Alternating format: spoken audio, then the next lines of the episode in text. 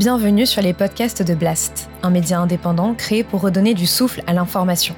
Blast vous propose un autre regard sur l'actualité, à travers des reportages, des décryptages, des enquêtes et des entretiens que nous avons décidé de convertir ici en podcast.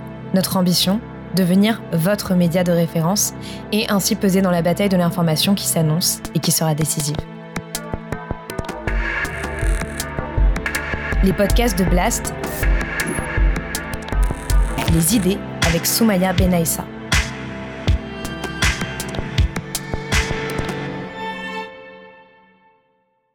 Si nous avons changé de période, nous n'avons pas changé d'époque. Considérer qu'on en a fini avec cette histoire, c'est-à-dire avec l'histoire des totalitarismes et, du fascisme et de l'affaissement démocratique. L'idée que nous aurions vaincu en 1945 miraculeusement, en quelque sorte, toutes les pathologies de la modernité, cette idée, à mon avis, est au moins aussi trompeuse euh, que celle qui consiste à dire que les choses se répètent euh, à l'identique. Comme dans les années 30, euh, j'allais dire non seulement une crise systémique du capitalisme, 1929, hein, fin des années 30, 2008, 2018, la, la paupérisation généralisée, l'explosion des inégalités produit des effets politique, elle en a produit dans les années 30, elle en produit aujourd'hui, qui sont des effets, je dirais, de euh, distanciation pour le moins avec euh, la démocratie, avec l'état de droit.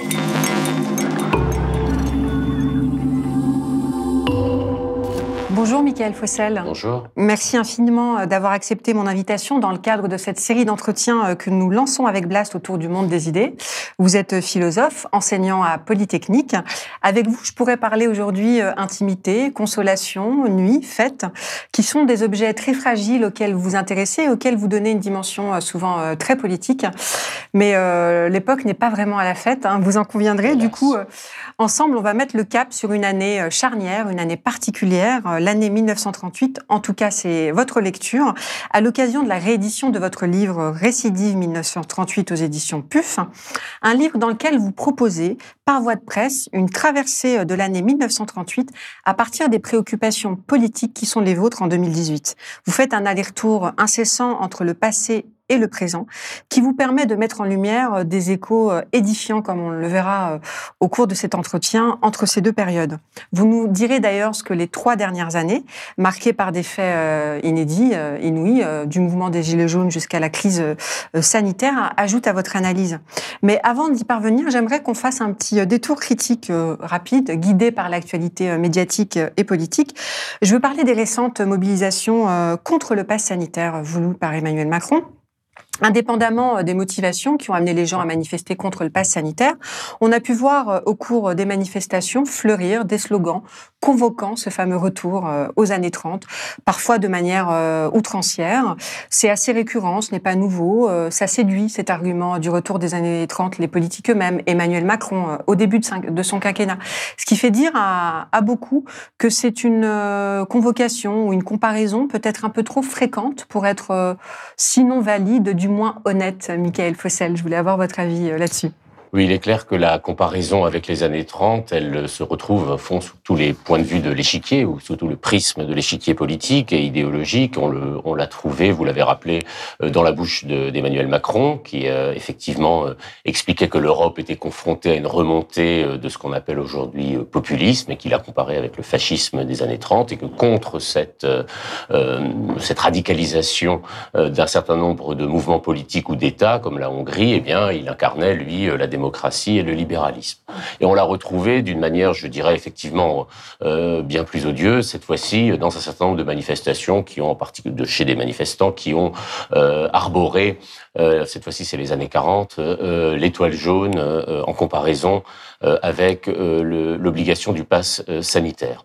Alors, ce qu'on peut interroger, au-delà de la condamnation qu'on peut faire de ces, euh, de ces usages, mésusages et parfois de, ces, euh, de cette fabrication, disons, euh, d'une position victimaire qui ne peut pas être celle d'aujourd'hui, ce qu'on peut remarquer, c'est que nous sommes dans une période dans laquelle nous cherchons des mots et par conséquent aussi des comparaisons avec ce qui, politiquement, avec ce qui nous arrive. Lorsqu'on ne sait pas nommer ce qui arrive, la tendance est naturelle à aller chercher dans le passé des signes ou des occurrences de ce qui, non seulement d'ailleurs, est en train de nous arriver, mais peut-être aussi nous arrivera. Parce que la, la, recherche ou la réflexion sur le passé, c'est aussi une manière d'éclairer l'avenir. Et de ce point de vue-là, je crois que la, le, la référence, d'une certaine manière, aux années 30 est inévitable, encore faut-il la manier avec précision. Pourquoi est-elle inévitable? Eh bien parce que nous sommes, comme dans les années 30, euh, j'allais dire, non seulement on était, quand j'ai publié ce livre, dix ans après euh, une crise euh, systémique du capitalisme, hein, 1929, fin des années 30, 2008, 2018, donc avec des effets politiques et sociaux, mais surtout d'abord politiques, c'est-à-dire qu'au fond, la, la, la, la, paupérisation généralisée, l'explosion des inégalités produit des effets politique. Elle en a produit dans les années 30, elle en produit aujourd'hui qui sont des effets, je dirais, de euh, distanciation pour le moins avec euh, la démocratie, avec l'état de droit. Et puis, euh, eh bien, il se trouve, moi, je ne l'avais pas prévu évidemment en écrivant ce livre il y a trois ans, qu'en plus nous avons aujourd'hui affaire à une crise pandémique qui a elle-même des effets, qui a des effets sociaux, qui en aura en tous les cas, et dont il faut craindre qu'il ne vienne en quelque sorte se coaguler hmm. avec l'augmentation des inégalités sociales et que cela crée vis-à-vis, disons, de de, des affects démocratiques une certaine distance. Alors on va effectivement en parler, mais euh, j'insistais sur cette, euh, cette inflation hein, rhétorique, c'est parce que c'est précisément, il me semble, ce qui vous a conduit, vous, à enquêter sur le passé et à faire un retour pas un retour, enfin à, à, vous intéresser en tout cas à ces années-là, et qui vous a fait d'emblée préférer le terme de récidive à celui de retour. Est-ce que vous pouvez nous expliquer euh, ce qui s'est passé? Bah, le terme de retour, quand il est employé en histoire ou en référence à des événements ou à une période historique passée, il a évidemment un caractère, je dirais, euh, d'emblée délégitimant. Je veux dire par là que quand on dit que des événements peuvent faire retour euh, dans l'histoire, euh, d'une certaine manière, on, on, peut avoir un avantage rhétorique, c'est qu'on peut inquiéter les populations, mais qu'en même temps, on se heurte, et à bon titre, au jugement simplement non seulement des historiens, mais de ceux qui savent que l'histoire ne repasse pas les plats. Et donc les années 30, évidemment, c'est les c'est les années de montée du fascisme. Je ne sais pas s'il faut appeler fascisme au sens strict euh, ce qui euh, euh, advient aujourd'hui en Europe. c'est l'année aussi où Maurice Chevalier monte sur le, la scène du Casino de Paris et tout cela évidemment ne fait pas retour. Les événements ne font pas retour. En revanche, euh, si j'ai choisi le mot récidive, c'est d'abord dans le sens médical du terme, qui d'ailleurs a pris euh, aujourd'hui une inflation aussi euh, tout à fait caractéristique, mais c'est parce que une récidive, c'est la même maladie qui survient à deux périodes différentes de l'état d'un corps, et ici par métaphore du corps social. Mm. Donc l'hypothèse de ce livre, c'est que c'est la même maladie, la même maladie de la démocratie, on va y revenir sans doute euh, mm. pour des, euh, des, aspects factuels, mais évidemment à des périodes historiques, donc au moment où le corps social est fondamentalement euh, différent. Il y a mm. évidemment des différences qui sont absolument centrales, ne serait-ce d'ailleurs que parce que l'époque de 38, je l'ai, vous l'avez dit, explorée à travers sa presse écrite, qui à ce mm. moment-là était absolument dominante, ou qu'aujourd'hui nous sommes à l'ère des réseaux sociaux. ce qui évidemment engage des différences dans la production et surtout la réception de l'information. Simplement, l'hypothèse de ce livre, c'est que si nous avons changé de période, nous n'avons pas changé d'époque. Et qu'au fond, euh, l'argument consistant à dire d'emblée, euh, bon, l'histoire ne repasse pas les plats, les choses ne se reproduisent pas évidemment à l'identique, je l'ai dit, c'est exact, mais euh, considérer qu'on en a fini avec cette histoire, c'est-à-dire avec l'histoire des totalitarismes et, et, du fascisme et de l'affaissement démocratique, même l'idée qu'on en aurait fini avec la guerre sous tous ses modèles, hein, y, compris la guerre civile, dont je remarque que dans la rhétorique d'aujourd'hui, elle, réapparaît une certaine mmh. rhétorique mmh. d'extrême droite, l'idée que nous serions à la veille euh, d'une guerre civile, l'idée que nous aurions vaincu en 1945 miraculeusement, en quelque sorte, toutes les pathologies de la modernité, cette idée, à mon avis, est au moins aussi trompeuse euh, que celle qui consiste à dire que les choses se répètent euh, à l'identique. C'est la même, ça n'est pas la même histoire, mais c'est la même époque. Et au fond, euh, la radicalisation à l'extrême droite d'un certain nombre de comportements ou d'individus, elle reproduit ce que finalement une histoire avec laquelle nous devons faire depuis la Révolution française, c'est-à-dire depuis qu'il y a des grands mouvements sociaux et politiques de réaction à, euh, disons, aux Lumières ou à ce que la Révolution française a ouvert euh, ou a promis en termes d'égalité et de liberté. Et la question philosophique que vous posez, c'est de, c'est de dire L'intérêt, ce n'est pas de se dire est-ce que c'est un retour des années 30, mais quelles sont les conditions qui ont rendu possible ces années 30 en fait Quelles sont les conditions qui ont effectivement rendu possible et surtout ont habitué, alors là c'est quelque chose que je trouve pour ma part encore plus actuel aujourd'hui qu'il y a trois ans, ont habitué les, citoyens de cette époque et euh, par euh, analogie nous aussi à des euh, décisions politiques, à une langue, à une grammaire, à un vocabulaire euh, auquel finalement euh, nous ne sommes, euh, et je m'inclus là-dedans évidemment, de moins en moins euh, attentifs à force de répétition. Hein. par exemple, le, fait de vivre en permanence dans l'état d'urgence ou dans, sous les formes d'état d'exception, que ce soit lié au terrorisme ou maintenant à la crise sanitaire, évidemment, cela nous installe dans une espèce de temporalité de l'urgence qui finalement nous ôte aussi le point de la réflexion. Ça. Et j'ai trouvé que d'abord l'état d'urgence était quasiment euh, permanent à la fin des années 30 en et France. Oui, ça on l'apprend, bien sûr. Et, et, et, parce que ce livre ne parle que de la France. Parce qu'évidemment là aussi c'est un autre aspect quand on parle des années 30, quand on convoque les années 30 dans le discours politique, on pense euh, d'abord euh, à l'Allemagne, ou à l'Italie, c'est-à-dire et d'ailleurs à l'Espagne aussi, euh, c'est-à-dire à des pays où la question démocratique était déjà réglée et réglée, je dirais, négativement. Et donc il y a cette idée euh, qu'on qu ce qui est aussi une manière d'ailleurs de dévaloriser un peu le, le, le, discours, consistant à dire que l'on atteint, on atteint très vite le point Godwin, hein, c'est-à-dire mmh. qu'on veut réduire le présent à la, à la montée des fascismes. Bon.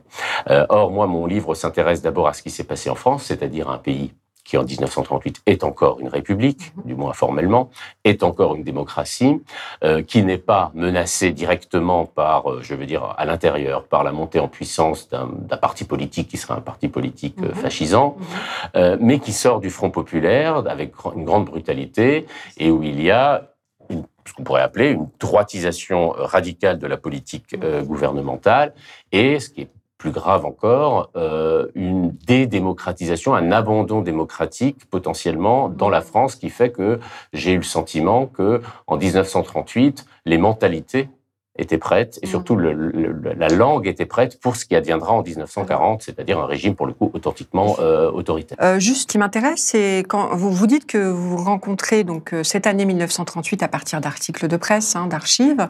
Et ce que vous rencontrez, ce ne sont pas des événements, mais ce sont c'est une grammaire, comme vous venez de le dire, c'est une langue, ce sont des mots, euh, des mots qui, a, qui exaltent l'autorité, qui exaltent un libéralisme pur, euh, qui exaltent euh, une forme de fatigue, enfin qui, qui traduisent en tout cas une fatigue démocratique, qui exalte aussi la xénophobie.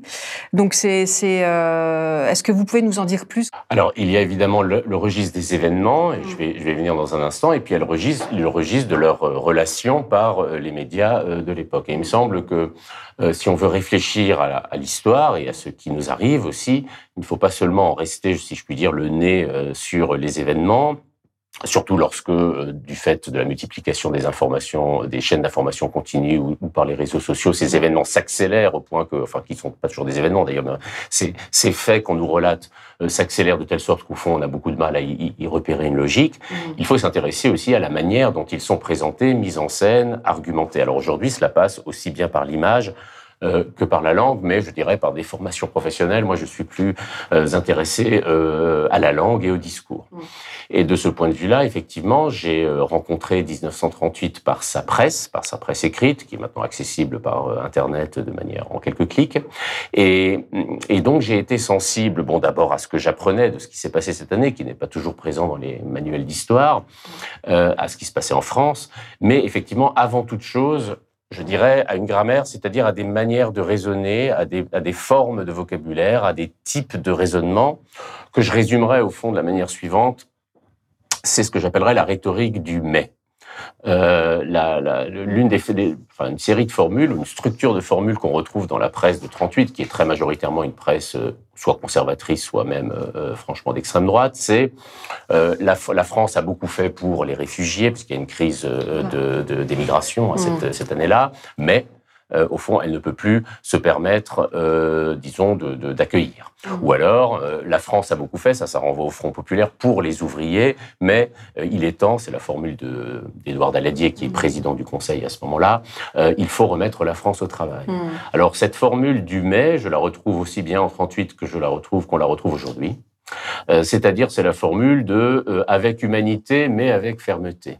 avec discernement, mais avec avec une certaine forme de promptitude. Un peu le en même temps aussi. Voilà, c'est le en même temps, avec cette structure qui fait que le mais, ce qui suit le mais dans la phrase, la conjonction mais, annule ce qui la précède, dans le respect des droits de l'homme et avec une fermeté républicaine. Pour pouvoir avoir une grande humanité, il faut en même temps avoir une grande fermeté. Humanité patron du et fermeté, retenez ça. Humanité et fermeté. L'humanité sans efficacité, ce sont des belles paroles. L'efficacité sans l'humanité, c'est de l'injustice. Et ce qui veut dire qu'on est dans une rhétorique de l'abandon, en réalité. On est dans une rhétorique de l'abandon, c'est-à-dire de cette idée que la France, en l'occurrence la France, ça vaudrait sans doute dans d'autres pays, a vécu au-dessus de ses moyens en termes sociaux, en termes économiques et sociaux, et aussi au-dessus de ses moyens en termes démocratiques, et que l'on ne peut plus se permettre, alors ça c'est typiquement le cas en 38, mais ça l'est, il me semble aussi aujourd'hui, on ne peut plus se permettre, au fond, de euh, respecter totalement les procédures démocratiques, d'où l'état d'urgence, de donner euh, encore euh, un certain nombre de satisfactions aux besoins sociaux, d'où la réaction extrêmement répressive des Gilets jaunes, dans un contexte où des, des, États autoritaires, des pays, des pays dits illibéraux, des menaces générales, sans parler évidemment aussi de la mondialisation, Autrement dit, cette logique qui veut que pour défendre la démocratie, il faille renier sur les principes de la démocratie. Premier euh, paradoxe que vous, euh, que vous soulevez et, et, qui est particulièrement intéressant, vous dites j'ai découvert non pas une démocratie faible, mais un régime faiblement démocratique en 1938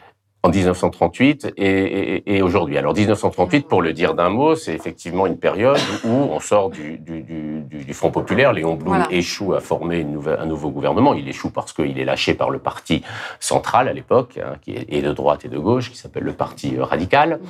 Et euh, ce parti décide de, ce qu'il a fait d'ailleurs souvent dans son histoire, de transformer son alliance plutôt à gauche, de sortir du Front populaire avec une alliance pour une alliance pardon avec la droite. Autrement dit, c'est sans élection que la France passe à droite, mais simplement par une transformation, je dirais, euh, des alliances euh, parlementaires. Et à ce moment-là, effectivement, la, la, politique qui est menée par Daladier, qui était ministre du Front populaire, mais enfin qui a changé d'orientation à ce moment-là, cette politique va être sur toute une série de points en opposition je dirais, frontale avec euh, celle qui, est menée, euh, qui était menée par le Front populaire. Par exemple, euh, l'une des grandes mesures phares du Front populaire, c'était la semaine de 40 heures de travail. Et eh bien, Daladier va, alors pas exactement abroger les 40 heures, mais enfin leur imposer de telles, de telles possibilités d'exception que de fait les 40 heures vont disparaître. De la même manière, tout ce qui relève euh, des congés payés est, un peu mis en suspens. Euh, au fond, il y a une liquidation du, du Fonds populaire, des acquis sociaux fraîchement acquis. Ça, c'est une, c'est une différence avec nous, puisque ça fait longtemps que nous n'avons pas eu un gouvernement, je dirais, qui euh, euh mette une politique sociale progressiste au cœur de mm. ses préoccupations. Enfin, néanmoins, cette idée que, au fond, et qui m'a, c'est ça qui m'a le plus marqué, que, on connaît la phrase, enfin, elle est, elle est relativement connue de, de Pétain quand il prendra le pouvoir en 40, disant que euh, finalement la France les Français ont cédé pendant plusieurs années, ils visent le Front populaire, à un esprit de jouissance et qu'il fallait mmh. désormais un esprit de sacrifice. Mmh. Un esprit de sacrifice, euh, je dirais que je pensais dater de 40, du pétainisme, euh, cette espèce de culpabilisation des Français qui auraient été coupables de la défaite militaire.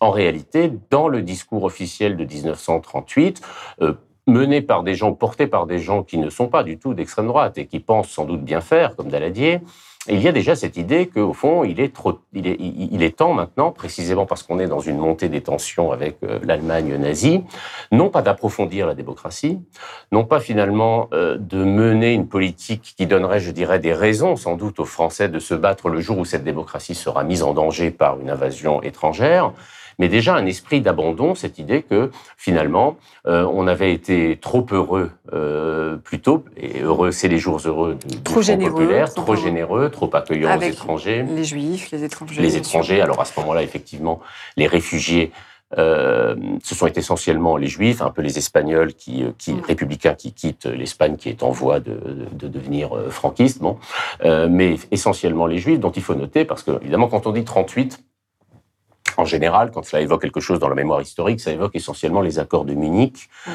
qui est d'ailleurs justement, ça renvoie à votre question, un moment qu'on présente souvent en disant euh, bah, c'est la preuve d'une certaine faiblesse des démocraties, puisque les accords de Munich, c'est le moment où Chamberlain pour euh, l'Angleterre et Daladier pour la France, au fond, plie le genou devant Hitler et ses euh, revendications sur une partie de la Tchécoslovaquie. Et alors que nous avions un accord avec, un accord, la France avait un accord militaire avec la Tchécoslovaquie, abandonne la Tchécoslovaquie, le pays des, la région des Sudètes, une partie importante de la Tchécoslovaquie, qu'Hitler va annexer. Et quelques mois plus tard, il annexera la totalité de la Tchécoslovaquie, sans créer d'ailleurs de grandes euh, réactions. Bon. Alors on dit faiblesse de la démocratie. On dit, voilà, au fond, c'est bien la preuve que euh, l'esprit munichois dont on a parlé parfois encore euh, récemment, j'ai même entendu un ministre dire que la France qui n'était pas d'accord avec le pass sanitaire, c'était la France des défaitistes. Bon.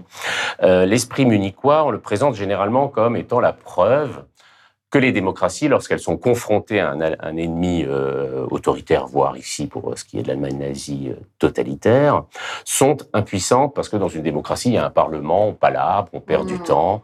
Euh, au fond, on, continue à se à, s'engueuler, pardonnez-moi l'expression, ou, à mener des conflits parlementaires, alors qu'au moins, en face, je dirais, il y a un, seul chef, un ordre, une autorité. Il n'y a plus de mmh. partis politiques, il n'y a plus de syndicats, il n'y a plus de grève. Bon. Mmh. Mais en réalité, c'est la découverte euh, enfin c'est en tout cas l'opinion que je m'en suis forgée après avoir navigué longtemps dans, la presse de cette époque, la France de 1938 euh, n'est pas euh, faible parce qu'elle est une démocratie, elle est faible parce qu'elle a déjà pour partie renoncé à l'être. Et il faut d'ailleurs noter que même... Un euh, fonctionnement démocratique. Un fonctionnement démocratique. Pour prendre d'ailleurs un exemple qui ressemble assez aux institutions de la cinquième, mais à l'époque on est dans la troisième, euh, c'est-à-dire un régime mmh. parlementaire, donc je m'attendais à ce que le Parlement soit au centre. Mmh. Mais la totalité des mesures qui sont prises euh, à cette année-là, antisociales ou contre les réfugiés, par le gouvernement, le sont par décret-loi, ce qu'on appellerait ordonnance aujourd'hui c'est-à-dire en fait sur l'initiative de l'exécutif et sans consultation du Parlement. Et c'est le cas des accords de Munich. C'est-à-dire que les accords de Munich sont signés par euh, Daladier et que c'est seulement ensuite qu'on va informer le Parlement et finalement le faire voter, mais sans que c'est sans débat. Sans débat. Enfin, il y a un débat, mais disons que euh, les seuls qui voteront contre, d'ailleurs, ce sont euh, les communistes, il faut le noter, mais aussi certains députés de droite assez courageux. Les socialistes s'abstiendront. Mais en tous les cas, ce sera un vote consultatif. Hein. Les accords ont déjà été signés. Donc, donc au fond, euh, il m'a semblé que comme bon, moi je suis philosophe de formation et de, profession aussi, euh, la question de savoir si la démocratie est un régime plus faible ou plus fort que des régimes autoritaires. Quand je veux dire faible ou fort, je veux dire créant plus ou moins d'adhésion, plus ou moins de motivation, plus ou moins d'engagement chez les citoyens. Cette question m'intéresse et, je la traite quand je la traite euh, d'habitude par des moyens théoriques. Mais généralement, c'est-à-dire par des, une réflexion de ce que c'est qu'un régime démocratique, de la manière dont il favorise ou non la confiance, euh, et, des questions un peu générales du style est-ce que le conflit est une bonne l'organisation du conflit démocratique est une bonne euh, forme d'organisation de la société? Mais évidemment, quand on traite ça simplement sur le point, sur le plan philosophique. On se, euh, comment dirais-je, on trouve toujours l'obstacle ou la réponse ou, ou, la, au fond de, ne pas être réaliste. Mmh. Euh, le réalisme euh, nous est souvent présenté euh, par ceux qui veulent, je dirais, prendre des libertés avec la démocratie comme l'ultime argument, c'est-à-dire au fond, on ne vit pas dans le ciel des idées, dans le monde réel. Hein, dans le sentimentalisme aussi, vous avez un très beau passage sur la défaite des sentiments avec cette scène de Bernanos qui est important dans votre livre, une figure. Euh, Bernanos est une figure très importante parce que euh, bah, c'est un homme qui vient de la droite et même de l'extrême droite, mais qui assiste, parce qu'il habite euh, à Majorque pendant la guerre d'Espagne, il assiste au massacre des républicains par les franquistes, donc il mm. commence à avoir des doutes, je dirais, sur son engagement. Et il revient en France en 1937, fuyant d'ailleurs une Espagne franquiste ou presque franquiste, mais qui, qui, qui, le menace. Et alors, euh, je dirais qu'il supporte encore moins la France de 38 que la France, que l'Espagne de 36, parce que euh, il, euh, tous ses anciens amis du camp dit national, hein, soi-disant patriotique, il les voit prêts euh, pas seulement prêt d'ailleurs, en train de, euh, bah, d'une certaine manière, de, en tout cas c'est comme ça qu'il le dit, hein, et c'est quelqu'un, c'est un grand polémiste, euh, Bernanos, de trahir la France au profit, je dirais, d'une, sinon d'une invitation à des régimes autoritaires, du moins l'idée, bon, qui d'ailleurs est une formule que je connaissais avant, mais dont j'ai vu toute la portée en lisant la presse de 38, plutôt Hitler que le Front populaire.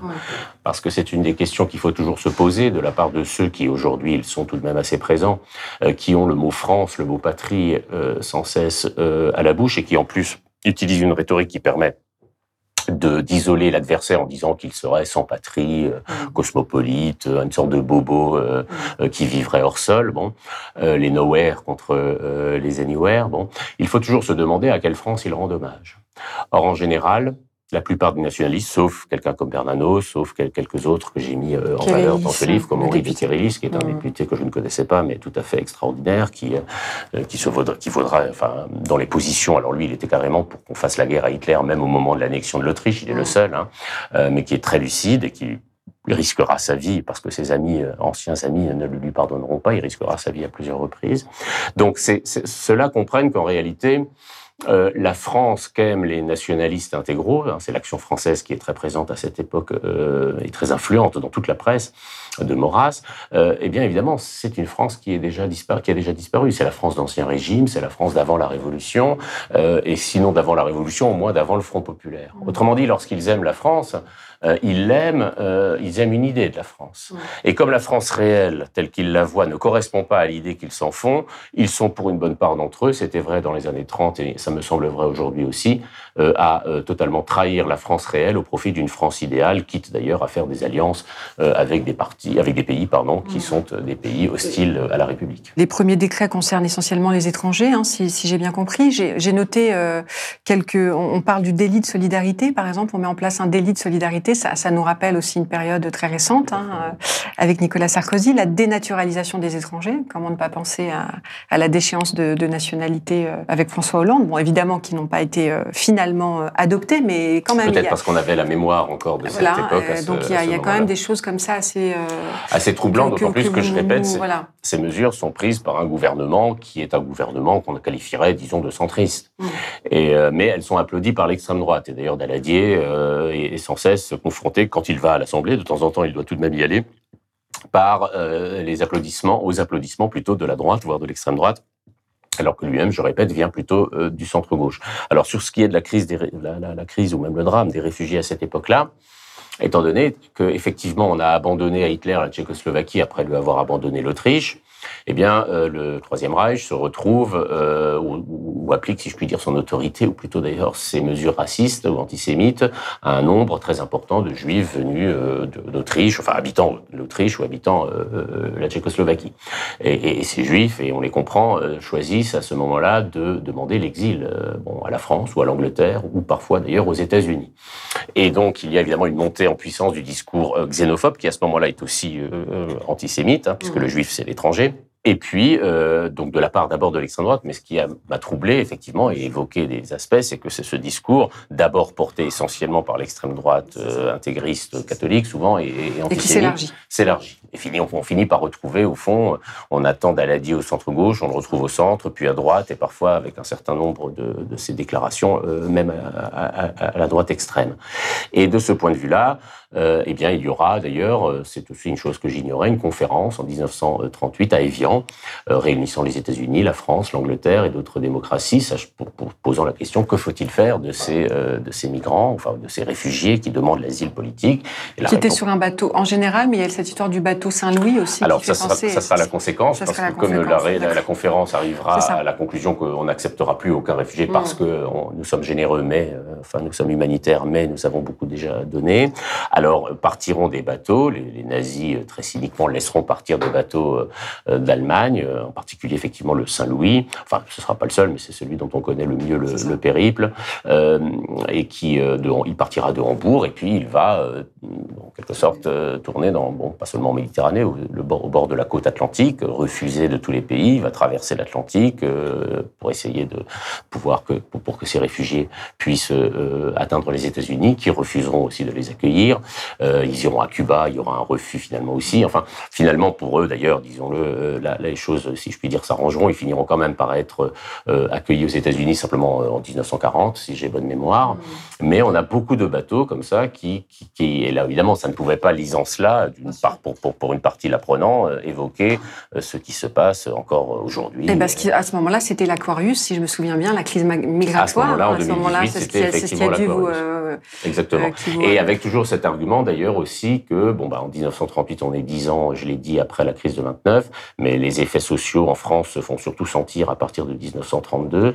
Euh, eh bien, cet argument qu'au fond, économiquement, il n'y a plus de place pour, euh, pour euh, des immigrés ou des migrants ou, des réfugiés. Et puis, une atteinte sans précédent, effectivement, au droit d'asile qui fait que, je cite à un moment une déclaration courageuse, mais hélas extrêmement euh, presque inaudible à cette époque-là, de la Ligue des droits de l'homme, fustigeant en particulier effectivement ce délit d'accueil qui est euh, qui est inventé à ce moment-là dans un des multiples. Hein, je n'en ai pas fait le décompte, mais il y a des milliers de, décrets-lois destinés vraiment à rendre quasiment impossible euh, la vie euh, des réfugiés euh, en France. Et ce que ce que l'on entend dans vos propos et ce que vous démontrez, enfin ce que vous montrez très bien dans le livre, c'est effectivement ce déplacement du curseur vers la droite.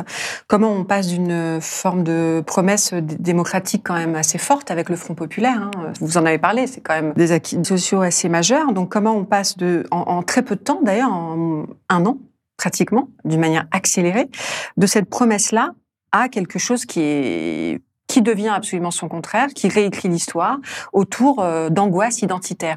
Et la personne qui symbolise bien, c'est qui se fait au gré d'alliances, en fait, petit à petit, des alliances avec les conservateurs, et de concession en concession, on atteint effectivement une forme d'extrême droitisation généralisée. Et celui qui, qui, qui est presque archétypal, j'ai envie de dire, c'est Daladier finalement, comme, comme vous le disiez tout à l'heure. Il, il, montre ça en fait, ce déplacement de curseur, cette extrême droitisation qui se fait euh, malgré lui presque, de concession en concession en concession. Édouard Daladier a, tel que je le, tel que je le comprends, pour l'avoir côtoyé, si je puis dire, euh, c'était quelqu'un qui était authentiquement républicain mais là, je crois qu'on touche aussi à un aspect du problème qui, qui a à voir avec ce que j'appelais tout à l'heure la grammaire c'est que euh, le problème, c'est que vous parlez, c'est vrai, de droitisation, mais comme Daladier vient du centre, euh, il est quelqu'un qui consiste, qui, qui, ne cesse de dire qu'au fond, sa politique n'est ni de droite ni de gauche, ou qu'elle est les deux, euh, qu'elle est fondamentalement républicaine. Bon. Et qu'au fond, il y a un affaiblissement, sinon d'ailleurs une dans, dans, la dans la langue, une, un effondrement de l'idée d'un clivage droite-gauche.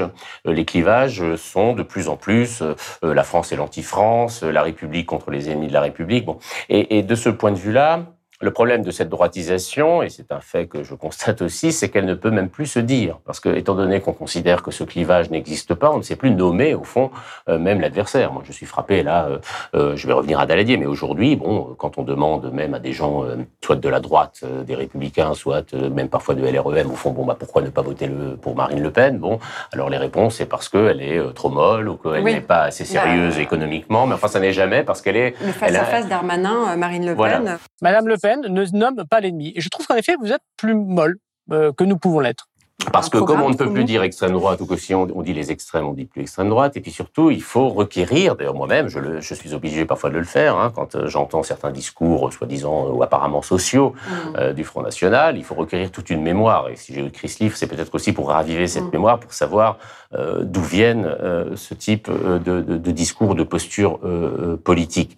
Alors bon, après, le problème, c'est que ça me permettait aussi de régler, si vous voulez, une question qui est souvent posée, enfin de la préciser en tous les cas, pour moi, pour ma part, j'espère pour ceux que j'aurais convaincus, euh, c'est qu'on a tendance, par rejet des politiques qui sont menées euh, euh, gouvernementales, en l'occurrence, on a tendance parfois à les confondre avec, purement et simplement, avec euh, ce à quoi elles disent s'opposer. Hein, C'est-à-dire à considérer que nous sommes déjà dans un régime autoritaire fort ou que nous sommes déjà dans une, quasiment une dictature. Hein, le mot revient aussi très souvent. Mmh.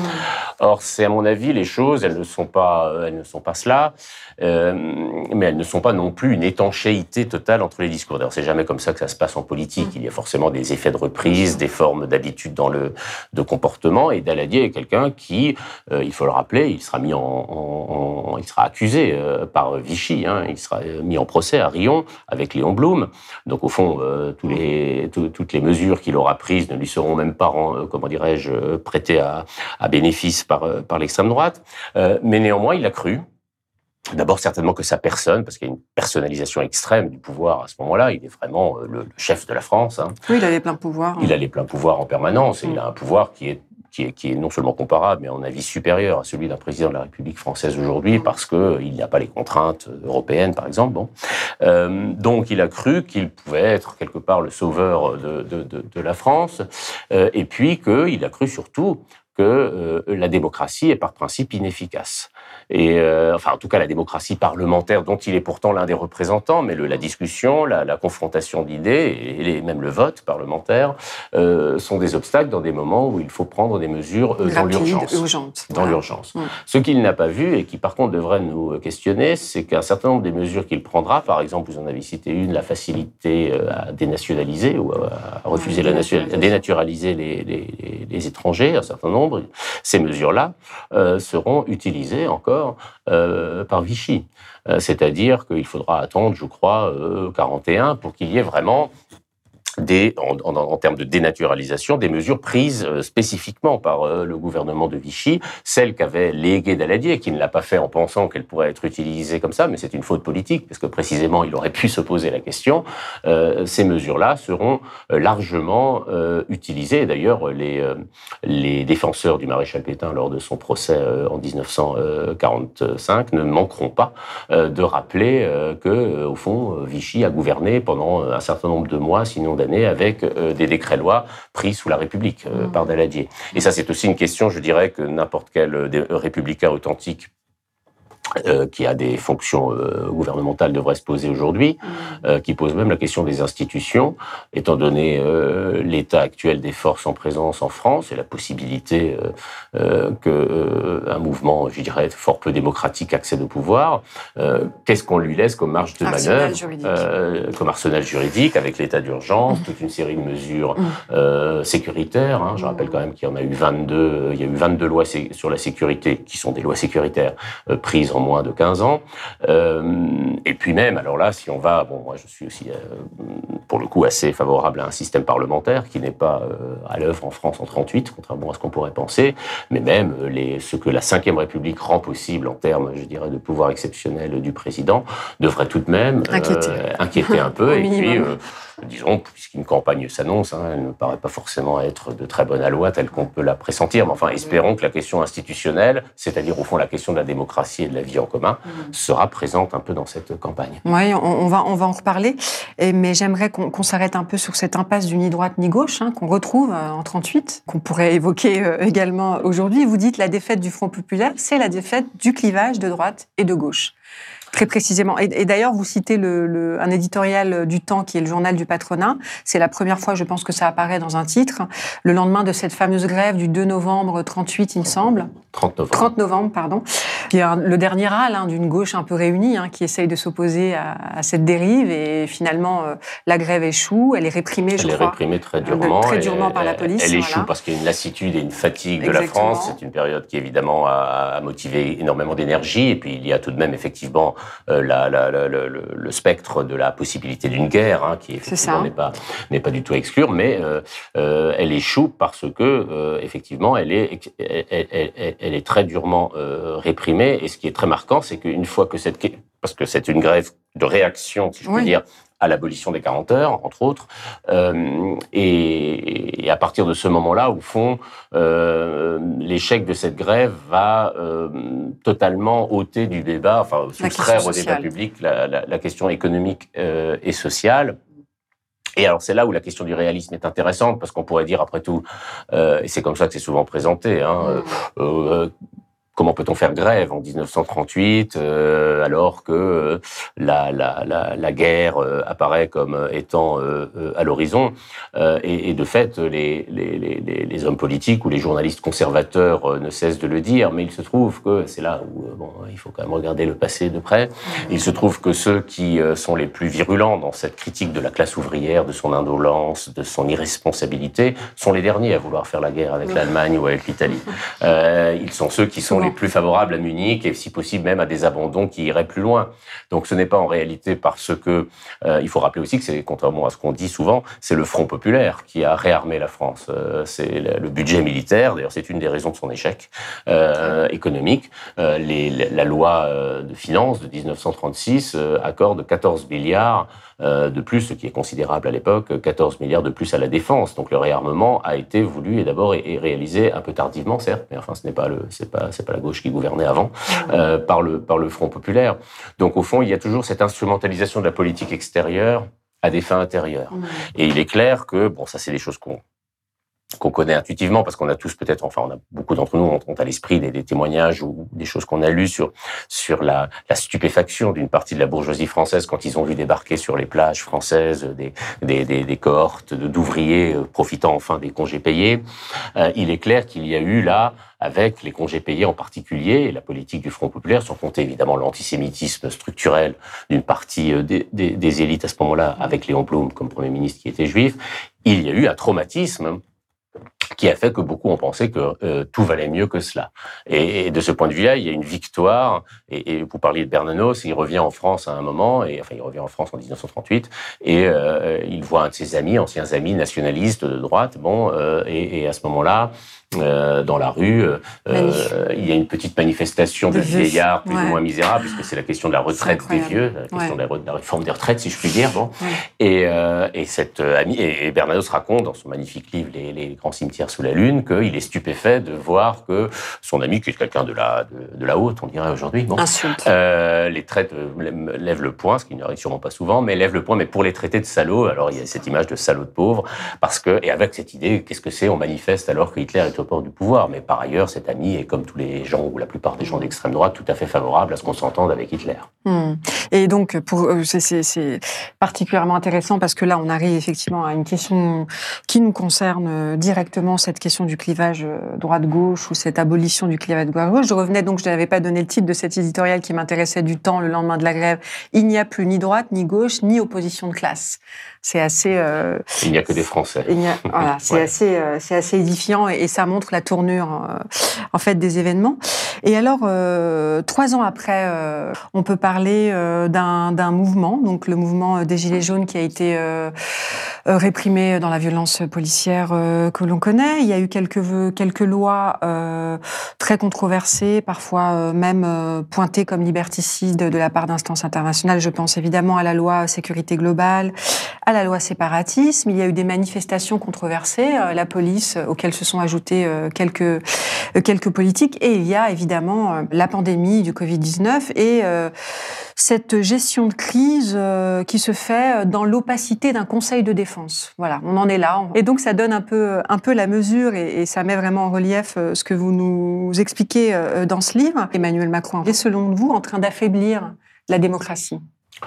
Bah, en tous les cas, pas seul, mais il est dans la continuité. Mais il hérite, ça pour le coup, à son corps défendant, il hérite, enfin à son corps défendant encore qu'il l'admette et, et, ne change, n'entrevoit pas de, de, changer les choses, d'institutions qui ont euh, véritablement rendu le pouvoir exécutif euh, présidentiel en particulier omnipotent, puisque c'est les institutions de la cinquième doublées par le quinquennat qui a, mm.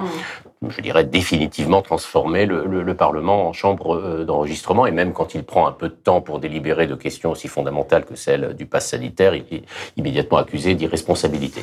Donc, euh, euh, n'importe quel président de la République, dans les conditions actuelles du pouvoir, s'il, et c'est le cas d'Emmanuel Macron, n'entend rien modifier et au contraire se, se, se, se, profiter de ces pouvoirs qui lui sont donnés, euh, irait dans le sens, je dirais, au moins d'une verticalité plus grande. Alors la pandémie a fait que, et c'est là qu'il faut être attentif. C'est évidemment pas euh, un événement qui a le moindre espace de comparaison, le moindre moyen de comparaison avec 1938 euh, ou les années 30. Mais en revanche, euh, euh, le problème n'est pas tant celui des événements que par définition nous ne pouvons pas prévoir et qui ont quelque chose euh, d'inédit, sinon ce ne sont pas des événements, c'est plutôt le cadre interprétatif dans lequel, dominant, dans lequel ils adviennent. Et effectivement, vous l'avez rappelé, il n'a pas fallu longtemps en France pour que cette pandémie, ce qui n'a pas été le cas dans tous les pays européens, par exemple pas le cas en Allemagne, qui est un système parlementaire, pour que cette pandémie incite et finalement fasse que le gouvernement, le président, euh, mettre en place un état d'urgence, qui est maintenant devenu euh, sanitaire cette fois-ci, et plus mmh. lié à la, au terrorisme, c'est-à-dire, bon, évidemment, une, un accroissement considérable du pouvoir euh, administratif euh, et, et de l'exécutif. Euh, et puis, c'est vrai que le fait que le Conseil de défense maintenant soit, qui est un conseil militaire d'abord, bon, mmh. soit directement ou soit même exclusivement en, en, position de décision, peut laisser tout de même un peu surpris parce que là, on en est même plus, disons, au moment où le pouvoir exécutif, c'est-à-dire le Conseil des ministres, en principe, euh, prend le pouvoir, enfin, ou exerce le pouvoir pleinement, un peu en laissant le Parlement de côté. Là, on a encore un, un Conseil des ministres restreint, comme si même dans ce que le pouvoir exécutif laisse de délibération possible, on sait bien que tous les ministres ne sont pas toujours sur la même position dans cette lutte euh, contre la pandémie, euh, eh bien, il y a un resserrement du pouvoir, ce qui est à double tranchant, parce que il ne s'agit pas ici tellement des décisions qui sont prises, bon, qu'on peut discuter, que je peux aussi discuter, mais c'est pas tellement ça qui est important, les décisions qui sont prises pour lutter contre la pandémie. Euh, le problème, c'est évidemment le mode de, de, de, de, procédure et le type, je dirais, de, de confiance qui est faite, euh, sinon aux Français en général, du moins à leurs représentants à l'Assemblée nationale. avec le pass sanitaire en ce moment. Aux parlementaires, voilà, ou avec le pass sanitaire aussi.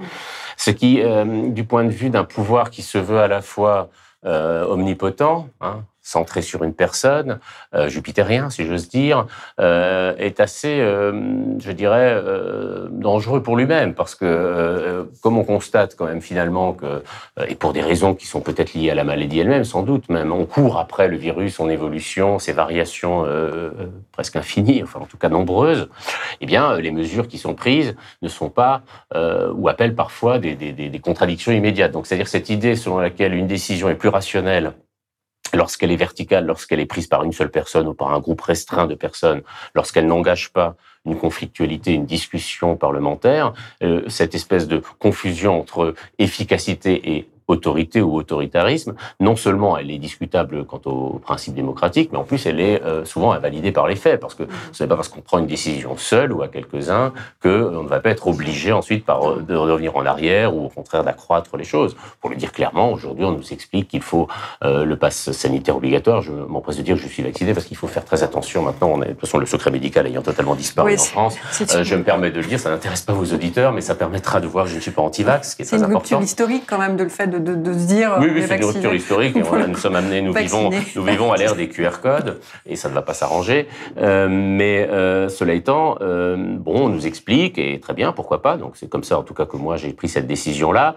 Euh, bah, C'était ça ou le reconfinement, ou en tout cas, ou à nouveau le couvre-feu ou la fermeture des, des cafés. Mais enfin, le problème, c'est qu'on risque d'avoir les deux. Hein. Enfin, au risque, au, au, rythme où vont les choses, ou plutôt au rythme où va Delta. Donc, et là, évidemment, on voit bien la, la fragilité extrême d'un pouvoir qui qui, qui, qui, qui, prépare son omnipotent, qui prétend être omnipotent au moment où il dépend, et c'est pas cela qu'on peut lui reprocher, hein, il dépend d'évolutions euh, épidémiologiques que nous ne maîtrisons pas. Et, et je constate que euh, cette épreuve, cette mise à l'épreuve de la démocratie par la pandémie n'a pas, pour beaucoup de nos gouvernants, et pour des raisons institutionnelles qui n'aiment pas qu'à la personnalité de, de Macron, euh, elle n'a pas euh, favorisé l'humilité dans les rangs gouvernementaux. Euh, ce qui fait que bon, bah, la, la confiance simplement euh, s'affaiblit. Il n'y a pas dans les manifestations anti-vax que des, des personnes odieuses qui portent des étoiles jaunes. Ça, celle-là, leur, leur, leur, si je puis dire historiquement, elles se disqualifient elles-mêmes. Il y a aussi des gens qui euh, qui trouvent étrange que ça crée un précédent de devoir au fond faire état de son état sérologique, si je puis dire, enfin, son état de santé, euh, pour aller prendre euh, pour aller prendre un café. Alors le, le paradoxe du macronisme, puisqu'on parlait d'Emmanuel Macron, c'est qu'il avait promis de réconcilier la France avec le libéralisme, le libéralisme économique et le libéralisme euh, sociétal, comme on dit maintenant, c'est-à-dire euh, tout ce qui relève des mœurs, bon, et qu'il n'a pu faire ni l'un ni l'autre. Mm. Il a et, et, et, et la, la, la, vieille affaire du libéralisme et de la France euh, est, est, reportée encore, si je puis dire, d'une mandature, parce que euh, bon, bah pour des raisons qui sont pour une part indépendantes de sa volonté, il est certain que bon, le libéralisme économique, le néolibéralisme en a pris un coup euh, du fait même de, de des milliards euh, de la de la relance et de, du fait qu'on a complètement oublié les critères budgétaire. Quant au libéralisme sociétal, euh, en particulier lié aux questions euh, liées à la laïcité, euh, bah, on voit qu'avec la loi sur la... Euh, oublié le mot maintenant. Séparatisme. le séparatisme, excusez-moi. La loi sur le séparatisme, on est loin, disons, de John Locke et du libéralisme. On est, est on est quand même plutôt du côté de Hobbes donc, et de l'autoritarisme. Alors, alors, euh, je dirais que c'était une promesse. Bon, personnellement, bon, ça n'a pas beaucoup d'importance, mais personnellement, elle, ne m'a pas vraiment séduit. Mais le dit, la promesse, c'était celle d'une dépolitisation heureuse. Hein. le et de droite et de gauche, au fond, va enfin sortir des clivages. La France, c'est Startup Nation, plus, euh, plus le patrimoine touristique. Bon. Et, euh, et ben finalement, on a eu des politisations en France, mais des politisations, hélas, un peu malheureuses pendant cinq ans. Je veux dire par là, que ce soit par la répression des Gilets jaunes, il y a des gens qui se sont politisés par cette expérience-là, qui n'allaient pas manifester qui se sont retrouvés dans des conditions, euh, des, conditions, disons, de, répression assez euh, douloureuses pour elles.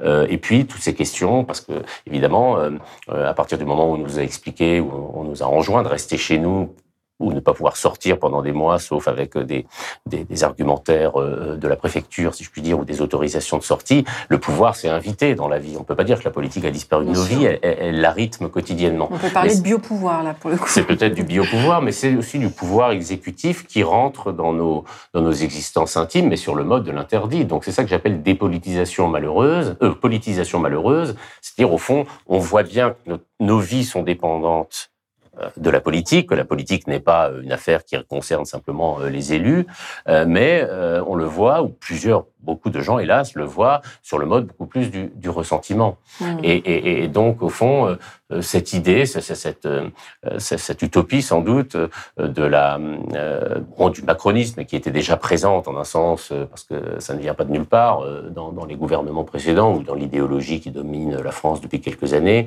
selon laquelle au fond il faut enfin sortir de ce euh, clivage droite-gauche apparemment euh, paralysant, euh, eh bien, elle a donné ce qu'elle ne pouvait que donner, c'est-à-dire finalement une, une irrationalisation, par mot de ce terme, hein, parce que des, ou une brutalisation des comportements politiques, parce que le clivage droite-gauche, il faut quand même le rappeler, il a, il a des limites. Hein. Il est clair que bon, il faut à chaque fois redéfinir les termes. Enfin, il a au moins un avantage, euh, c'est qu'il permet de rationaliser les passions politiques. Les conflits, Les conflits, on peut être de droite, il hein, n'y a pas de problème, évidemment, euh, et, on peut être de gauche, mais je veux dire, la gauche, c'est plutôt l'égalité, la droite, c'est plutôt ou, les ou la tradition, ou bien la liberté individuelle. Bon, il y a une manière, après, il y a évidemment beaucoup de nuances dans, ce que, dans, dans ces définitions-là, mais ça permet, je dirais, de, de donner un, une structure un peu rationnelle au conflit. Il n'y a pas de démocratie sans conflit. Moi, je me méfie beaucoup de l'idée sur laquelle on va enfin sortir des conflits, parce que le seul moyen de sortir des conflits, c'est oui, c'est de construire des identités qui sont des identités absolument consensuelles, mais on sait très bien qu'elles mettent à la marge d'elles-mêmes une grande partie de la Et puis ce que vous expliquez très bien d'ailleurs, euh, pour revenir à 1938, c'est qu'effectivement, euh, ce ni droite ni gauche aboutit, euh,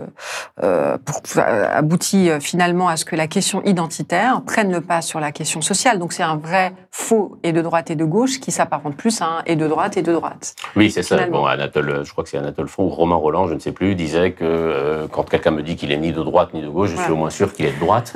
Mais, euh, en tout cas, on a bah une illustration assez concrète. Euh, ça a des racines historiques, si vous voulez. Bon, après tout, la gauche et la droite, c'est né, le partage, c'est né en, août 89, quand ceux qui étaient contre le droit de veto du roi sont allés à gauche de l'Assemblée, et ceux qui étaient pour que le roi ait le droit de veto aillent à droite. Mais alors ceux qui étaient à droite, c'était les représentants de l'Ancien Régime, et pour eux, au fond, euh, il faut bien voir que le clivage droite-gauche, il vient à partir du moment où on invente la gauche. Parce qu'avant, il n'y a, ce qu'on appelle rétroactivement que la droite, c'est-à-dire l'idée de l'ancien régime, la naturalité du pouvoir. Ceux qui, ceux qui occupent le pouvoir l'occupent parce qu'ils sont soit de naissance noble, soit euh, plus intelligents que les autres, plus riches ou, que sais-je.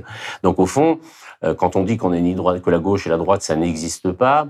Au fond, on dit que ce qui existe, c'est ce qui existe depuis toujours, au fond. C'est-à-dire, bon, bah, historiquement, c'est plutôt ce qu'on appelle, je répète, de manière un peu rétroactive, euh, euh, la droite. Alors, ce qui est très marquant, qu'il était en 38 et qu'il est peut-être encore plus aujourd'hui, c'est que comme il n'y a pas de politique sans clivage, malgré tout, on va les réintroduire au niveau, comme vous l'avez dit, identitaire euh, et culturel, passant sous de, de, sous, sous, sous, sous, cloche, si je puis dire, ou mettant sous cloche toutes les questions liées au social à un moment même d'ailleurs où euh, les inégalités explosent mm. euh, euh, depuis maintenant plusieurs décennies, depuis le tournant néolibéral. Autrement dit, on laisse dans le non-dit ce qui fait pourtant une partie constante et, et, consistante, je veux dire, de l'expérience des individus. Alors il y a toute une série de stratégies hein, pour, qui expliquent ce, ce phénomène, mais il y a aussi un problème, moi c'est celui qui m'interpelle le plus, d'usage des mots Et en particulier, euh, je constate que le mot République, qui pour moi ne me, ne me fait pas bondir de mon siège d'exaspération en tant que tel, hein, le concept de République, ça veut dire en France, en principe, c'est la tradition de Rousseau, euh, ça veut dire souveraineté du peuple. Hein, bon, voilà, euh, c'est ce que veut dire le, le, le républicanisme moderne. Mais enfin, le mot République aujourd'hui, on voit bien Hein, quand on parle, quand on dit que les gens perdent leur boussole républicaine, que la République, on voit bien que le mot République devient tendanciellement synonyme de logique de l'État. Je suis français et républicain. Je suis profondément républicaine. Mon origine politique, c'est la gauche républicaine. Moi, je suis un républicain, mais je pense aujourd'hui que le Rassemblement national est un parti républicain comme les autres. Euh, alors là, euh, le devenir autoritaire des syntagmes de la gauche ou des syntagmes progressistes ou des concepts progressistes ou l'usage autoritaire qui en est fait est extrêmement euh, préoccupant parce qu'il vient justement du fait que, bon, on dit la droite et la gauche n'existent pas, donc il n'y a plus que les républicains ou les anti-républicains. Euh, et dans les anti-républicains, on le voit même dans l'usage du mot front républicain, qui longtemps a voulu dire une alliance des partis, euh, de tous les partis contre l'extrême droite. Qui est totalement. et qui bientôt voudra dire une alliance de tous les partis contre, contre bon Mélenchon, voilà, incluant peut-être le Front National. Mais donc il y a, y a, sur ce mot de république aussi, comme sur beaucoup d'autres, hein, au fond, bon, là je dis une banalité, mais qui mérite d'être rappelée, euh, de ce que disait Camus. Hein, euh, mal nommer les choses, c'est rajouter à l'injustice du monde. Euh, bon, on a le droit d'être autoritaire et étatiste. Je ne crois pas que la République comme telle mérite d'être engagée dans ce type de dans ce type de, d'option politique qui n'a rien à voir avec ce que historiquement signifie République, a à voir avec fondamentalement avec l'égalité entre les citoyens. Et d'ailleurs, vous parliez de Jean-Luc Mélenchon. Vous aviez en 2017 écrit une tribune euh, indiquant que Jean-Luc Mélenchon n'était pas totalitaire, puisqu'il était euh, accusé à ce moment-là de totalitarisme. On a vu, euh, alors sur les réseaux sociaux, on pourra en parler, certaines personnalités franchir, franchir le Rubicon, comme on dit, c'est-à-dire clairement avancer que plutôt Marine Le Pen que Jean-Luc Mélenchon, ce qui est quand même assez notable par rapport à ce qu'on est en train de se dire et à ce déplacement de curseur, c'est-à-dire que on est dans ce dans ce moment euh, politique où effectivement une forme de, de confusion euh, euh, de ce genre règne. Et on l'a vu aussi également avec, vous, vous, collaborez de temps en temps au journal Libération avec cette enquête qui est très intéressante, qui a été publiée il y a quelques mois. Vous parliez de, de du sentiment que Emmanuel Macron avait un petit peu trahi, en tout cas les gens qui avaient voté pour lui en, en 2017 et qui, pour la première fois, prenaient la parole, en tout cas dans, dans le cadre du journal, en disant que plus jamais, plus jamais, ils, ne, ils ne voteront contre, en fait, euh, par dépit. Donc, euh, ils ne voteront pas Emmanuel Macron euh, en 2022. Donc voilà, on est dans cette situation un peu politique très brouillée, très miné par des invectives, euh, droitisé. Enfin, comment vous l'analysez et comment vous voyez ça à la veille de cette élection euh, qui s'annonce euh Bon, il faut faire la part des choses entre ce qu'on appelle d'ailleurs la, la, droitisation et euh, comment dirais-je la, la, manière dont la, le, le, le, débat, si on peut appeler ça encore un débat, est, est finalement impacté par les, les, les, modalités du débat ou les instruments du débat. Hein. Bon, il est certain que si la campagne doit se jouer sur Twitter, euh, elle aura un caractère, je dirais, bon, violent enfin, je ne sais pas si le mot est violent, elle aura surtout un caractère de, de pauvreté intellectuelle euh, lié au simple fait qu'il s'agit de faire le buzz par son affirmation. Donc mmh. effectivement, on peut partir dans ce cadre-là et une partie de la campagne se jouera dans ces, sur ces mmh. réseaux sociaux, c'est évident. Bon. Mmh. Alors maintenant, Droitisation, bon, j'emploie le terme, moi, enfin, bon, par en référence même à 38, effectivement, au sens où au moins il permet de nommer l'idéologie qui est euh, euh présentée, euh, sinon de manière dominante, en tous les cas, euh, par des maintenant même des chaînes d'information, euh, bon, continue, tout à fait assumé comme tel. Bon. Euh, cela étant, puisque vous citiez des, des, des, études qui ont été faites, il en est une qui a été faite récemment, montrant que sur tous les, comment on dit, les items euh, économiques et sociaux, ce sont des positions de gauche qui sont euh, plébiscitées. Hein, que ce soit, bon, ça, on le savait, le, le, la baisse de l'impôt, le, le, rétablissement, pardon, de l'impôt sur la fortune, l'accroissement du nombre de tranches d'impôt sur le, revenu, mais même euh, le, non seulement la défense, mais la baisse du temps de travail, la défense des 35 heures, mais la mmh. baisse du temps de travail. Euh, D'ailleurs, c'est assez logique, parce que compte tenu euh, du fait que ce type de mesure, après tout, profite à une majorité de gens, il est assez normal qu'elle euh, soit euh, en quelque sorte plébiscitée par elle.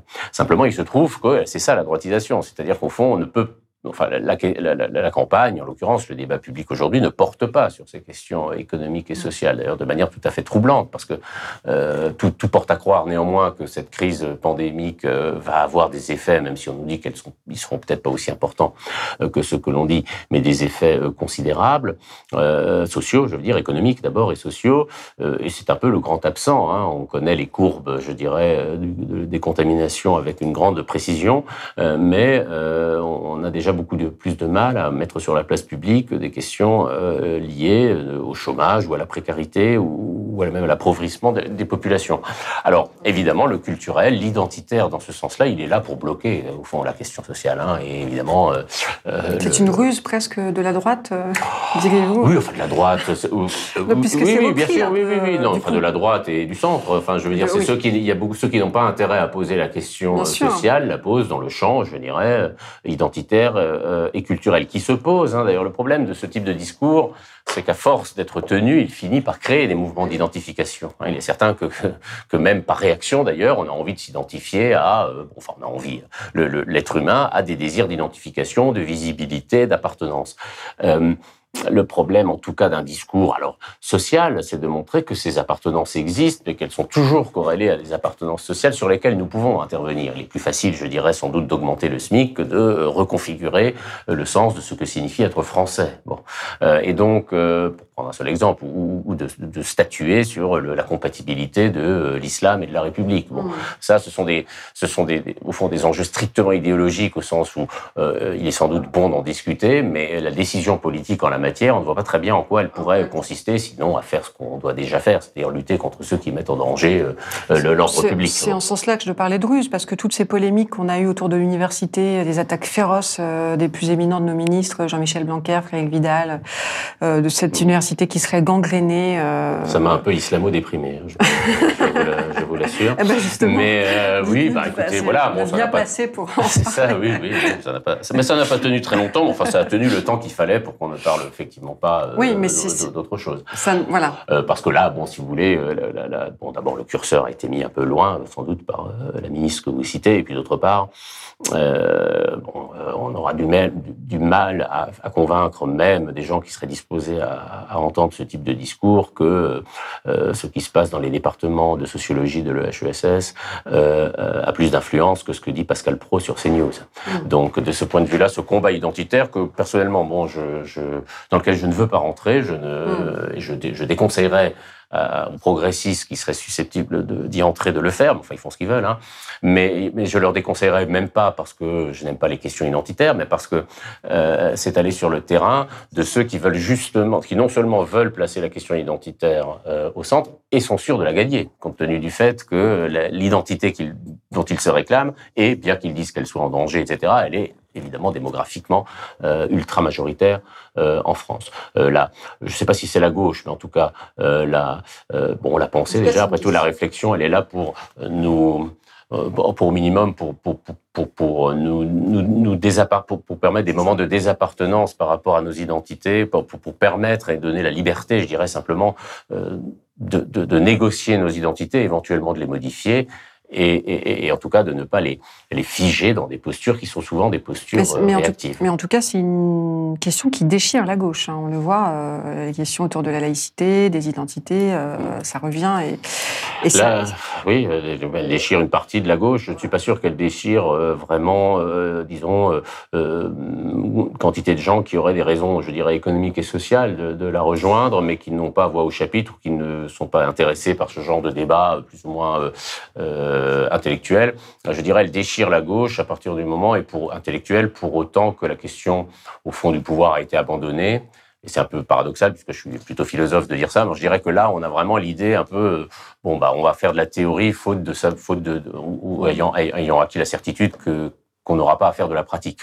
Et, donc, euh, toutes ces discussions, alors je tiens à préciser, cela dit, que tant qu'elles ont lieu dans un cadre académique, elles relèvent de la liberté académique. Hein. Je ne vais pas dire ici qu'elles qu'elles ne doivent pas du tout être menées, euh, les, les, porter ou les déplacer du lieu académique dans le débat public sans transition. Bon, pourquoi pas Cela étant, il faut savoir que dans l'état actuel de, la société française, cela met en minorité totalement les, les, ceux qui se disent de gauche. Et justement, vous, en tant qu'intellectuel, en tant que philosophe, comment vous... Quel est votre rôle, selon vous, dans ce, dans ce tableau euh, médiatique aussi euh, très euh, monopolistique, droitisé Vous, vous essayez de, de, maintenir un équilibre entre éviter la surmédiatisation, mais en même temps ne pas être totalement en retrait dans une tour d'ivoire où vous ne feriez que, que, que, nous écrire des livres. Alors, comment vous voyez votre rôle précisément dans ce contexte et, encore une fois, avec tous ces enjeux qui sont quand même très importants? Je, vous dis, bon, je me pose la question de mon rôle quand euh, des, gens comme vous avez la gentillesse de m'inviter, donc de savoir s'il faut venir ou pas. Je, bon, après ce que je bah, fais moi personnellement, oui, bien sûr. Euh, bah, je, je, ne vais pas partout. Bon, alors certains, jugeront, certains, certains, certains, jugeront que je vais déjà trop, dans trop d'endroits. Bon, en règle générale, j'ai un critère, je vais là où euh, il est question de parler de quelque chose sur lequel j'ai un peu écrit et travaillé. Voilà, ce qui n'empêche pas, comme on l'a fait, d'aller euh, sur des questions d'actualité, parce que voilà, je joue le jeu. Donc, euh, je le joue parce qu'après tout, vous savez, bon, moi, quand euh, on a beaucoup parlé de la gauche, là, et, il y a encore une dizaine d'années, bon, je parle pas, c'est pas, pas mon expérience que je donne, c'est un état de l'évolution aussi de la société. Il y a encore une dizaine d'années, j'aurais très mal supporté qu'on me dise, vous êtes un intellectuel de gauche. La formule avait un caractère, bon, ça, ça rappelait toute une série de, de, de, de, de, non seulement de figures, mais de, disons, de facilité rhétorique Bon. Et puis finalement, de fil en aiguille, étant donné que la position se porte de moins en moins, si je puis dire, et que j'ai admis, c'est pas comme ça que je me définirais, parce que voilà, c'est mon travail, c'est de faire de la philosophie, de l'enseigner et, le cas échéant, d'en écrire. Euh, mais néanmoins, euh, je suis devenu, je dirais, faute de combattant, un peu moins, euh, un peu moins rétif à, à une forme d'engagement, mais au fond à, à essayer, bon, alors là, réussite ou pas, c'est autre chose, je n'ai pas à en juger, mais pas à dire aux gens d'être de gauche ou d'être de, droite, bon, évidemment, ça, ça n'a aucun sens, ni à appeler à voter pour qui que ce soit, mais à essayer d'éclairer, euh, autant que la philosophie politique peut le permettre, des enjeux. Qu'est-ce que c'est que la gauche? Qu'est-ce que c'est que la droite? En quoi est-ce que ce clivage, enfin, ça nous avons discuté, en quoi ce clivage permet-il néanmoins de, de trouver des issues par le haut et pas seulement par, euh, par la, par, par l'agitation des passions? Voilà, bon. Alors ensuite, évidemment, on négocie, on négocie dans un champ médiatique qui est de plus en plus, euh, de plus en plus difficile à, à cerner, pas seulement parce qu'il se droitise, mais parce qu'il y a des instruments qu'on ne maîtrise pas toujours. Personnellement, si vous voulez, moi, je ne suis pas sur les réseaux sociaux et tout ce que je me convainc, tout ce que je lis récemment euh, euh, de positions politiques prises sur Twitter me convainc de ne pas y aller. Hein. Mmh. Donc voilà. Ensuite, quand on a la possibilité, vous l'offrez, euh, ben, de discuter déjà longuement et, et d'approfondir un peu les choses, je, je, respecte tout à fait mes collègues qui préfèrent travailler dans leur euh, dans, dans, leur dans un cadre académique. Ça va non seulement je les respecte, mais même ils me sont euh, très chers dans leur euh, pour certains d'entre eux dans leur travail. Euh, mais bon, il se trouve que les, les choses qui m'intéressent, c'est une matière un peu brûlante politiquement, et donc je trouverais je trouve naturel de l'exposer quand les conditions sont remplies pour le faire de manière raisonnable. Il faut aller dans l'arène de temps en temps. il faut aller dans l'arène et parfois savoir s'en retirer lorsqu'elle devient. Il faut pas, il faut pas toujours aller dans l'arène lorsque l'arène est trop, euh, euh, trop. Enfin, quand le, le, partage de rôle ou, les règles du jeu sont, ce qui, ce qui évidemment n'est pas du tout le cas ici, mais quand les règles du jeu sont piégées, elles le sont de plus en plus souvent. Parfois, on se fait avoir. Bon, et finalement, il faut aussi se dire une chose ça n'a pas une importance toujours euh, totale. Évidemment, euh, quand c'est, nous concerne, on en fait toute une histoire, mais il faut en particulier avec Internet, il faut compter sur la capacité d'oubli euh, des gens. Alors, le problème d'Internet, c'est que c'est une, infrastructure euh, qui n'oublie pas. Le numérique euh, a une mémoire infinie, donc on peut toujours retrouver ensuite des choses. Il faut faire attention à tout ce qu'on dit, mais enfin, je dirais qu'à la hauteur d'une vie humaine, il faut parfois un peu prendre de la distance avec soi et, parfois rentrer sur le champ de bataille. Enfin voilà, autant que, autant que, sachant qu'on ne prend pas de risque hein, pour ce qui me concerne. Donc, ça n'est pas n'est pas non plus très courageux que de, prendre la parole. Eh du coup, j'avais juste peut-être une dernière question. Si vous deviez, je, en, en, vrai, j'en aurais deux. Si vous deviez formuler en quelques mots la, la leçon que vous tirez de l'année 38, qu'est-ce que vous diriez? Ben, je dirais que c'est l'approfondissement de la démocratie qui la rend plus fort. En tout cas, que c'est un pari qu'on peut faire euh, plutôt que cette espèce de complexe euh, qu'elle a ou que certains qui, qui, qui prétendent la défendre, euh, la défendre ont, euh, consistant à dire que il n'y a pas de place pour pour le conflit. Quoi. Là où il n'y a pas de conflit démocratique, il y a un risque de guerre. Donc, par conséquent, je pense que le, le, la guerre de 40, évidemment, rien ne nous dit qu'elle aurait pu être gagnée, mais ce qui est certain, c'est que pour la il fallait déjà croire dans les principes qu'on incarnait. Et de ce point de vue-là, euh, j'espère bien qu'il n'y aura pas de guerre à l'avenir, mais il y, aura des, tensions, il y aura des combats. Je crois que le mot démocratie est la chose, surtout parce que le mot se porte plutôt bien. Bon, euh, on le cite beaucoup, mais la chose, elle, mérite euh, non seulement d'être défendue, mais d'être un peu aimée. C'est-à-dire, au fond, après tout, c'est aussi une question de, question de caractère. Hein. Préférer le conflit au, consensus unanime, aimer la, la, confrontation à la, ou préférer la confrontation à la, à la contemplation d'une identité, c'est aussi des choses qui apportent, euh, qui apportent euh, parfois du bonheur et de la joie et du plaisir. C'est vrai en amour, ça peut être vrai aussi en politique. Mmh. Et une dernière question pour rendre hommage à toutes ces thématiques que j'ai soulevées euh, en introduction de cette émission qu'on n'a pas pu évoquer, de tous ces objets qui vous, intéressent, qui vous intéressent, Michael Fossel, est-ce que la fête est vraiment finie? J'espère que non. elle, a, elle, a, vécu une grande parenthèse ces, dernières, ces derniers mois, cette dernière année maintenant.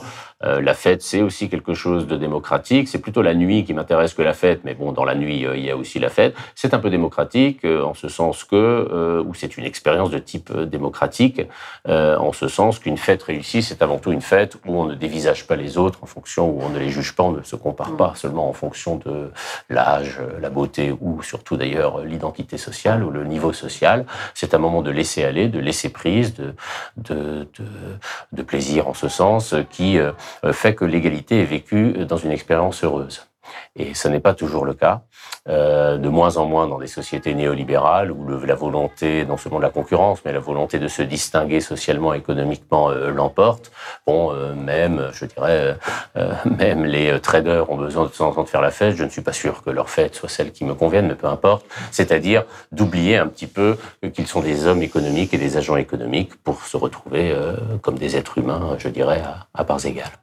Merci infiniment. Si vous avez aimé ce podcast, cet entretien et ces N'oubliez pas de nous mettre des étoiles ou de le partager autour de vous ou sur vos réseaux sociaux. Blast est un média indépendant et si tous nos contenus sont en libre accès, c'est grâce au soutien financier de nos blasters et abonnés. Pour nous soutenir, faire un don unique ou mensuel, rendez-vous sur blast-info.fr/soutenir. Blast, c'est aussi une web télé disponible sur YouTube et PeerTube et présente sur tous les réseaux sociaux. Alors suivez-nous pour ne rien rater de nos contenus et abonnez-vous à notre chaîne YouTube.